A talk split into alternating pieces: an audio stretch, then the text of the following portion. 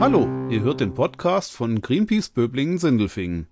In der heutigen siebten Episode geht es um die Erfolge, die Greenpeace bereits verzeichnen konnte. Ihr hört einen Beitrag von Ute und Thomas Teufel.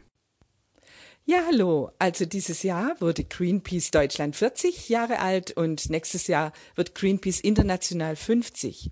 Das wollen wir mal zum Anlass nehmen, um in diesem Beitrag die Erfolge von Greenpeace ein bisschen euch nahe zu bringen. Denn es kommt immer wieder vor, dass wir, wenn wir auf der Straße sind, bei unseren Aktionen angesprochen werden, dass doch unser Engagement für die Umwelt sehr schön sei, aber dass es doch eigentlich gar nichts bringen würde und auch überhaupt noch nie etwas gebracht hätte.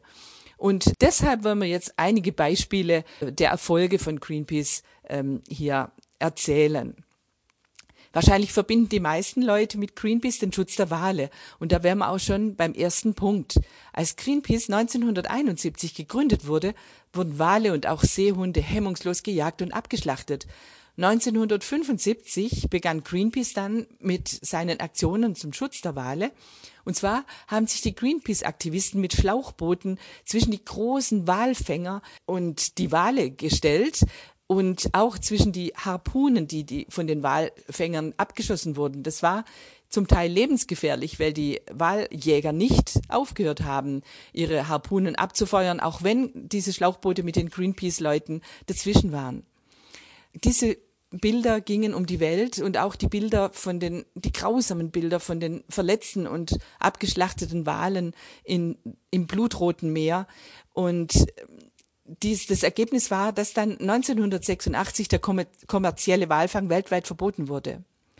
Auch Robbenbabys wurden und werden leider heute noch auch grausam ähm, abgeschlachtet für ihre Fälle. Greenpeace-Aktivisten haben die Kleinen dann mit Farben besprüht, und zwar Farben, die man nicht mehr abwaschen konnte, sodass die Fälle dann einfach unbrauchbar waren. Und dadurch äh, die Kleinen auch gar nicht abgeschlachtet werden konnten oder brauchten. Und diese Bilder von den unerträglichen Zuständen äh, des Abschlachtens gingen ebenso um die Welt und 1983 erfolgte dann ein Einfuhrstopp für Robbenfälle in die EU. Ja, und es geht auch nicht nur direkt um die Tiere und Erfolge im Tierschutz, sondern es geht auch um den Lebensraum der Tiere, der geschützt werden soll. Und ähm, einer, so denken wir, der der relativ äh, wichtigen äh, Punkte, die Greenpeace erreicht hat, ist eine Verlängerung des Antarktis-Schutzprotokolls 1991. Da war Greenpeace maßgeblich beteiligt. Das heißt, dass der Kontinent Antarktis weiterhin für weitere 50 Jahre äh, nicht kommerziell genutzt werden darf, also keine Bodenschätze gesucht, keine äh, Siedlungen äh, gebaut und diese ganzen Sachen. Das ist ähm, ein großer Erfolg und eine ein, ein Schutz der Pinguine, äh, Robben, Seelöwen, die dort leben. Leider, das ist ein, ein, Punkt, der uns jetzt in den letzten Jahren beschäftigt, ist das Meer um die Antarktis nicht Bestandteil dieses Protokolls. Da gibt es eigene Organisationen, die sich äh, drum kümmern. Und wir äh, versuchen jetzt auch dieses antarktische Meer äh, zu schützen, das heißt Schutzgebiete äh, einzurichten, dass hier nicht gefischt werden darf. Ähm, das ist wie immer schwierig, weil es äh, einzelne Interessen gibt, ähm, die dagegen stehen. Momentan ist es Russland und China, die diese Abkommen noch blockieren, aber wir sind ganz zuversichtlich, dass wir auch hier für diese dort lebenden Tiere was Positives in den nächsten Jahren erreichen können. Ein ganz anderes Thema, ganz aktuelles Thema äh, zum, ja, Tierschutz kann man kaum sagen, aber zum, zum Thema Tier ist, dass wir ähm, versuchen, die, die Tierhaltung äh, zu verbessern. Ihr kennt alle diese schrecklichen Bilder von Schlachthöfen, von Tierhaltung, Massentierhaltung, ähm, diese erbärmlichen Zustände. Und das hängt natürlich damit zusammen, dass in den Supermärkten, im Einzelhandel Fleisch extrem billig verkauft wird. Und wir haben viele Aktionen gegen diese Billigfleischpolitik gestartet und zumindest jetzt durchsetzen können, dass der Einzelhandel sich auf eine Fleischkennzeichnung geeinigt hat. Es gibt sogenannte Tierhaltungsstufen 1 bis 4, wo man praktisch ersehen kann, ob das aus einer billig, also Mindeststandardhaltung stammt oder ob es äh, aus besseren Haltungsformen bis zur ökologischen Tierhaltung stammt. Ich denke schon, dass das ein Erfolg ist, wenn es auch ähm, nicht äh, ausreichend ist. Wir sind jetzt gerade dabei zu versuchen, dass diese Billigstufen ganz verschwinden werden. Die Älteren von uns werden sich vielleicht äh, daran erinnern an die Diskussion über die Dünnsäureverklappung in den Meeren. Das äh, war eine lebensvernichtende Praxis, dass in den 70er Jahren, das war das gängig, dass die Chemiefirmen einfach hochgiftige Abfälle im Meer entsorgt haben. Dazu gehörte zum Beispiel die Verklappung der tödlichen Dünnsäure in der Nordsee. Mit äh, mutigen Aktionen in Häfen und auch auf der Hohen See hat Greenpeace erreicht, dass bis 1989 schrittweise das Einbringen von Dünnsäure verboten und auch eingestellt wurde. Ja, das Meer wurde jetzt seit Jahrzehnten eigentlich so als Müllkippe missbraucht das kann man sich eigentlich heute gar nicht mehr vorstellen, dass man gedacht hat, man könnte alles einfach wegschmeißen, das wird dann verdünnt oder das verschwindet irgendwo und macht überhaupt nichts. Und äh, ganz furchtbare Fehleinschätzung ist die äh, sogenannte Verklappung von Atommüll. Das heißt, man hat ähm, Abfall, strahlenden Abfall aus äh, Atomkraftwerken einfach in, in Fässer verpackt, hat die auf Schiffe geladen und dann in der Nordsee, äh, im Kanal, in, in, in der Arktischen See einfach mit einem Kran über Bord äh, gehievt und dort versenkt. So sind über 100.000 Tonnen radioaktiver Müll im Meer versenkt worden. Spitzenreiter waren Großbritannien und äh, die damalige Sowjetunion, die noch dazu ähm, Atom-U-Boote, ausrangierte Atom-U-Boote einfach äh, im arktischen Meer versenkt hat, inklusive der ganzen äh, Kernreaktoren, die da noch drauf sind. Mittlerweile weiß man, auch von äh, Greenpeace-Aufnahmen, dass diese Fässer nach Jahrzehnten leck schlagen und sich jetzt diese ganze äh, radioaktiven Stoffe mit Strahlung im Meer verbreiten. Diese ganze Geschichte ist äh, durch Greenpeace aufgeflogen. Also es gab da äh, wirklich dramatische äh, Fernseh-, Videobilder, die man sehen konnte von Schlauchbooten, die sich an diese äh, Schiffe äh, herantasteten und sich unter diesen Kran mit den Atommüllfässern dann schoben, um zu verhindern, dass die äh, versenkt werden. Diese Bilder gingen wirklich um die Welt und äh, haben dazu geführt, dass man sich mit dem Thema befasste. Das waren 1978 die ersten Bilder und es hat immerhin 15 Jahre gedauert bis 1993, bis es dann durchgesetzt wurde im ganzen äh, europäischen Raum, dass äh, die Verklappung, das Ausbringen von Atommüll in den Meeren konsequent verboten wurde. Ebenso ist ja auch bekannt vielleicht das Verbot, dass man Öl- und Gasplattformen einfach im Meer versenkt, wenn die ausgedient waren. Ähm, beispielhaft dafür ist eben die Besetzung von Greenpeace Ende der 90er Jahre der Ölplattform Brent Spar. Wochenlang sind Greenpeace-Aktivisten äh, auf diese Ölplattform gegangen, um sie zu besetzen. Schlussendlich war ein sehr großer öffentlicher Druck dann erzeugt worden. Die Brent Spar war eigentlich nur ein Beispiel. Es sollten 400 weitere Öl- und Gasplattformen folgen, die dann einfach im Meer versenkt werden sollten. Und durch diesen öffentlichen Druck haben dann die Anrainerstaaten des Nordostatlantiks beschlossen, dass keine weiteren Öl- und Gas oder überhaupt keine ausgedehnten Öl- und Gasplattformen im Meer mehr versenkt werden dürfen. Ja, und die Vermüllung unserer Welt ist natürlich nicht aufs Meer beschränkt, obwohl das äh, ein, ein, wirklich äh, gutes Beispiel dafür ist, aber äh, das findet natürlich auch an Land statt.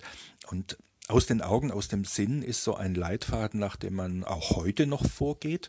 Und in den 80er, 90er Jahren war es so gang und gäbe, dass äh, vor allem giftiger Müll ähm, einfach in äh, Entwicklungsländer oder in ärmere Länder verkauft wurde, um sich dessen zu entledigen. Und äh, Greenpeace hatte damals, das war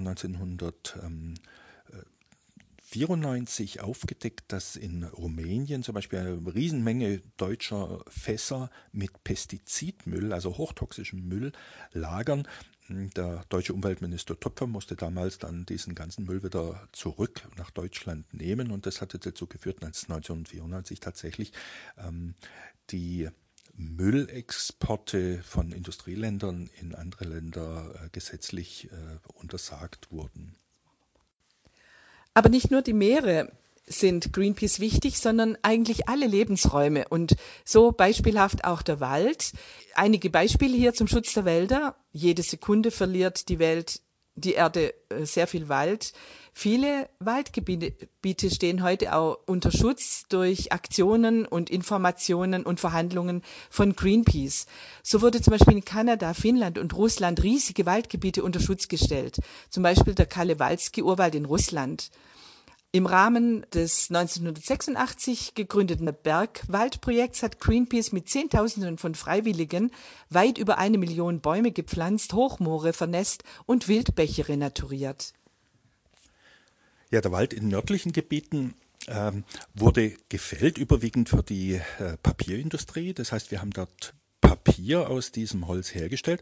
Und die Papierherstellung selber ist ein wirklich großes Problem, weil hm, früher ich sage jetzt mal früher, weil es äh, das sich deutlich gebessert hat. Früher wurde zum Beispiel das Papier gebleicht mit einer Chlorlösung, was extrem äh, toxisch ist. Die ganzen Abwässer wurden dann in die Flüsse und in die Seen und in, dann natürlich ins Meer geleitet. Man hat schon lange gewusst, dass äh, chlorhaltige äh, Bleiche gefährlich ist und äh, lange dagegen protestiert, aber die Industrie hat wie immer gesagt, es ist nicht anders möglich. Und äh, schlussendlich war es Greenpeace, die 1990 erstmals ein, eine Zeitung gedruckt haben auf äh, Papier, das chlorfrei gebleicht wurde und damit bewiesen hat, dass es geht. Und es hat nicht lange gedauert, eigentlich nur zwei Jahre, bis dann die großen Zeitschriften Spiegel und Stern dazu übergegangen sind, ihr, ihre Zeitschriften, ihre äh, Exemplare erstmals tatsächlich mit chlorfreiem äh, Papier, was heute Standard ist, äh, zu bedrucken. Ja, und da sind wir schon in einem technischen Bereich. Also wenn man jetzt äh, Greenpeace immer nur mit, sagen wir mal, Tierschutz und diesen ganzen Sachen oder ähm, Umweltmüll ähm, identifiziert. Es gibt auch technische Innovationen, die von so einer Umweltorganisation ausgehen können.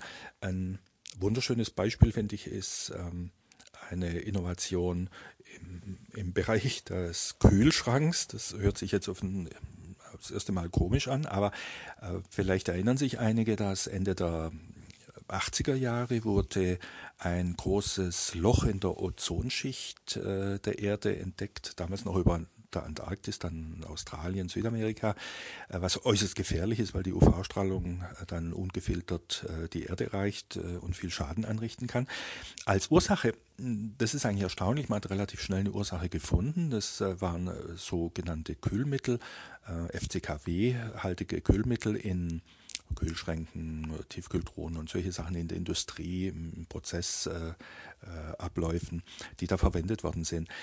Die Industrie hat es natürlich wieder äh, abgelehnt, daran was zu ändern, weil es nun äh, keine Alternativen gab. Und äh, erstaunlicherweise war es auch hier wieder Greenpeace, die 1992 ähm, zusammen mit der Firma Foron einen Kühlschrank entwickelt haben, der FCKW und FKW-freie ähm, Kühlmittel verwendet. Und damit äh, war bewiesen, dass die Aussagen der Industrie falsch sind, dass man das machen kann. Und innerhalb von kurzer Zeit, ein, zwei Jahren, ist es praktisch Industriestandard geworden, dass Kühlschränke äh, mit anderen Kühlmitteln gefüllt werden.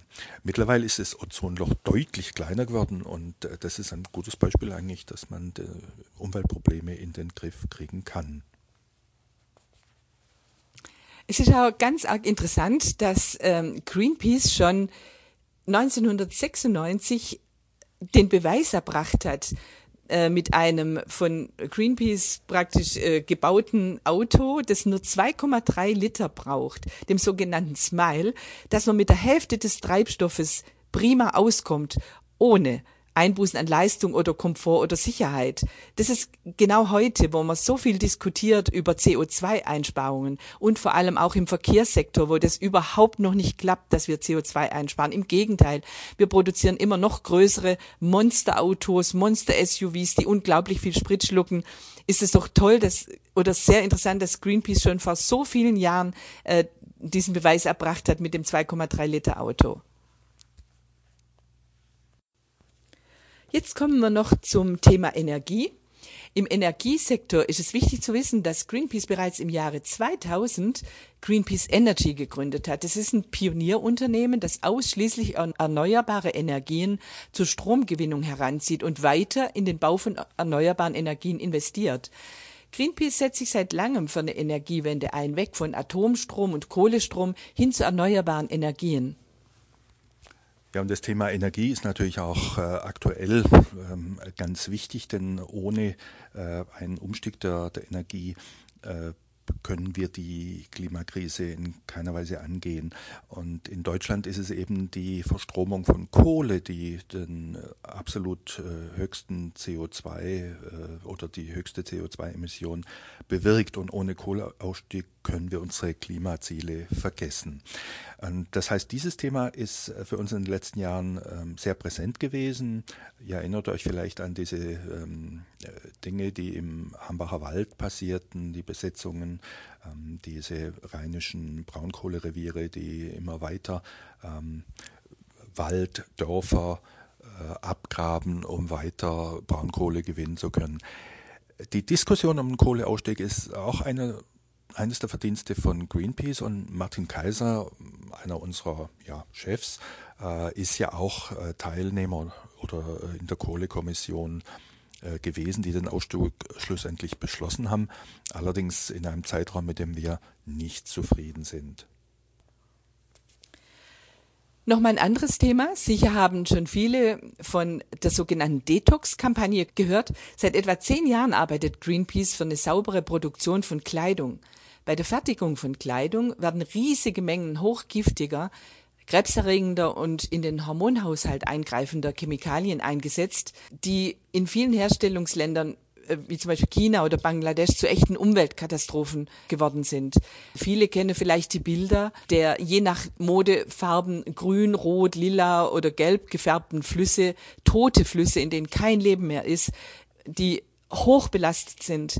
Im Rahmen der Detox-Kampagne haben sich inzwischen viele Lieferketten und auch Textilmarken wie zum Beispiel Adidas, Puma oder Nike und viele andere mehr dazu entschieden, äh, gefährliche Chemikalien zu verbannen und Transparenz in ihre Lieferketten zu bringen. Auch das ist ein ganz großer Erfolg von Greenpeace. Jetzt gibt es natürlich noch weitere Themen, die wollen wir nicht alle aufführen. Das wird dann zu lang und zu kompliziert. Vielleicht noch eins, was wahrscheinlich gar nicht äh, sehr bekannt ist und deswegen auch interessant äh, ist, äh, darüber auch mal was zu hören. Vielleicht äh, hat man es ein bisschen mitbekommen, vor 20 Jahren gab es äh, einige juristische Streitereien, nachdem Wissenschaftler und Firmen Patente auf menschliche Zellen ähm, beantragt haben, also auf menschliche Stammzellen, die aus Embryonen gewonnen wurden, auch Patente auf Tiere und Pflanzen, die aus konventioneller Züchtung stammten. Das heißt, künftig würde diesen, diesen äh, Tieren, diesen ähm, Pflanzen und diesen Menschenzellen, die würden einer Firma gehören und die würde damit Geld verdienen mit der Vermarktung. Das hat natürlich Auswirkungen, die ungeheuerlich sind und überhaupt nicht absehbar. Deswegen hat Greenpeace als äh, erste Organisation 2001 ähm, Klage erhoben gegen diese Patenterteilung und äh, hat äh, in den meisten Instanzen Recht bekommen. Das ging aber schlussendlich äh, bis zum Europäischen Gerichtshof, der endinstanzlich 2011 äh, entschieden hat, Greenpeace Recht zu geben und diese Patente abzulehnen. Das ist, glaube ich, ein Riesenerfolg ähm, und auch ein Punkt, wo man sieht, dass sich Engagement lohnt. Was man aber auch sagen muss, wenn man diese ganzen Dinge, die wir jetzt geschildert haben, ein bisschen Revue passieren lässt, es sind keine schnellen Erfolge, die man da hat. Es ist nicht so, dass man da eine Aktion macht und dann äh, reagiert der Gesetzgeber oder können wir was durchsetzen oder können wir was erreichen, sondern es dauert meistens 10 bis 15 Jahre hartnäckige Arbeit und dranbleiben, dass Dinge ähm, einen guten Lauf nehmen. Und diesen langen Atem brauchen wir und wir dürfen uns nicht äh, sagen wir, entmutigen lassen, wenn jetzt innerhalb von ein, zwei Jahren eben kein Erfolg sich einstellt. Aber diese Erfolge, die wir jetzt aufgezeigt haben, die rechtfertigen, glaube ich, schon äh, wirklich das Engagement in so einer Organisation. Und da würden wir uns natürlich freuen, wenn das mehr Menschen machen würden. Wenn ihr mehr Informationen braucht zu den Themen oder irgendwie zu Greenpeace oder äh, Kontakte knüpfen wollt, dann schaut auf unsere Homepage www.böblingen-sindelfingen.greenpeace.de und da findet ihr alles. Dann tschüss. Tschüss.